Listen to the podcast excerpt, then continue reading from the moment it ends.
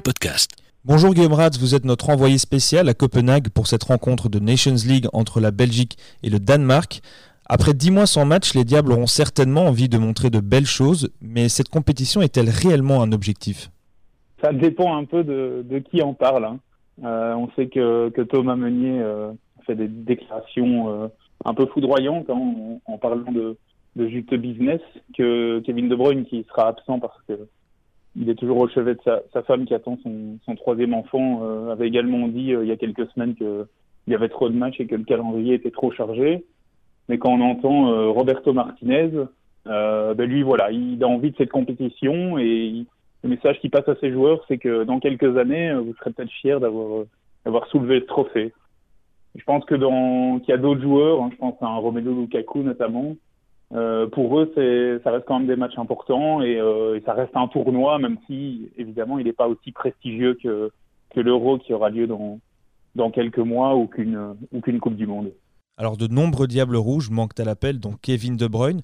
Quel pourrait être le 11 de base et quelle tactique serait privilégiée par Roberto Martinez ce soir? Alors au niveau de la, de la tactique, il ne devrait pas y avoir euh, trop de surprises. Hein. On sait que, que le technicien catalan est habitué à a évolué avec euh, trois arrières centraux, euh, quatre milieux, euh, deux soutiens d'attaque et, et, une pointe.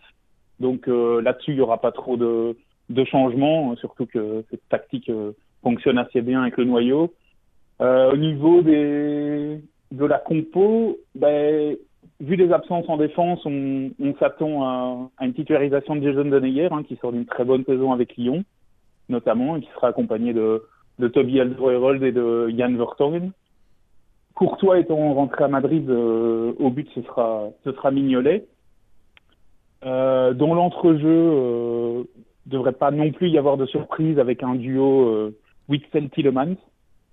Sur les flancs, euh, il y a l'une ou l'autre question, à savoir qui sera titularisé, titularisé entre, entre Castagne et Meunier sur le flanc droit. Euh, et a priori, celui qui sera titularisé ce soir ne le sera pas contre l'Islande euh, mardi.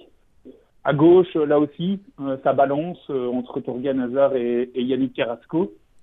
Et ça dépendra aussi de savoir si Eden Hazard, qui s'est entraîné hier, mais c'était son premier entraînement collectif de la semaine, sera frais et dispo pour commencer le match face au Danemark. S'il est fit, Roberto Martinez nous a dit qu'il était fully fit, comme il a l'habitude de le dire. Euh, Eden jouera avec euh, Dries Mertens en soutien de Romelu Lukaku. S'il n'est pas euh, complètement dispo, on peut s'attendre à voir Carrasco jouer à côté de Mertens et alors Torgan Hazard occuper tout le flanc gauche. Et pour parler un peu de, de nos adversaires de, de, ce soir, les Diables Rouges donc, vont jouer le Danemark en Nations League, mais également à l'Euro en 2021. Quels sont les éléments forts de cette équipe danoise? Alors, euh, c'est vrai, comme vous le soulignez, c'est un peu particulier parce qu'il euh, y aura donc deux matchs euh, contre le Danemark, deux fois à Copenhague et deux fois dans le même stade. Et cette équipe du Danemark, ben, on se pose quelques questions parce que ce sera la, la, toute première de leur nouveau sélectionneur, Casper Hjulmans, qui avait notamment été souvent cité en Belgique et notamment du côté de, du Sporting d'Anderlecht. Donc on pourrait avoir quelques surprises, mais mais il y a aussi quelques noms que, tous les observateurs de foot connaissent, hein, euh, notamment Christian Eriksen euh, dans l'entrejeu, toujours capable de, faire mal sur une phase arrêtée. Et puis devant, il y a, quelques joueurs intéressants, hein, des jeunes joueurs euh, comme Casper, Dolberg, qui a fait un très très bon début de saison avec Nice, ou Youssef Poulsen, hein, qui a brillé en Ligue des Champions. C'est généralement une équipe assez joueuse, assez technique, mais qui peut aussi défensivement avoir quelques failles. Euh, le genre d'équipe en fait que, que la Belgique aime beaucoup rencontrer. Euh, donc euh, voilà, on peut on peut s'attendre à un match assez ouvert, un match assez agréable et une bonne reprise après c'est vrai dix mois sans Diable Rouge. Merci beaucoup Guillaume Ras pour votre analyse. Le podcast.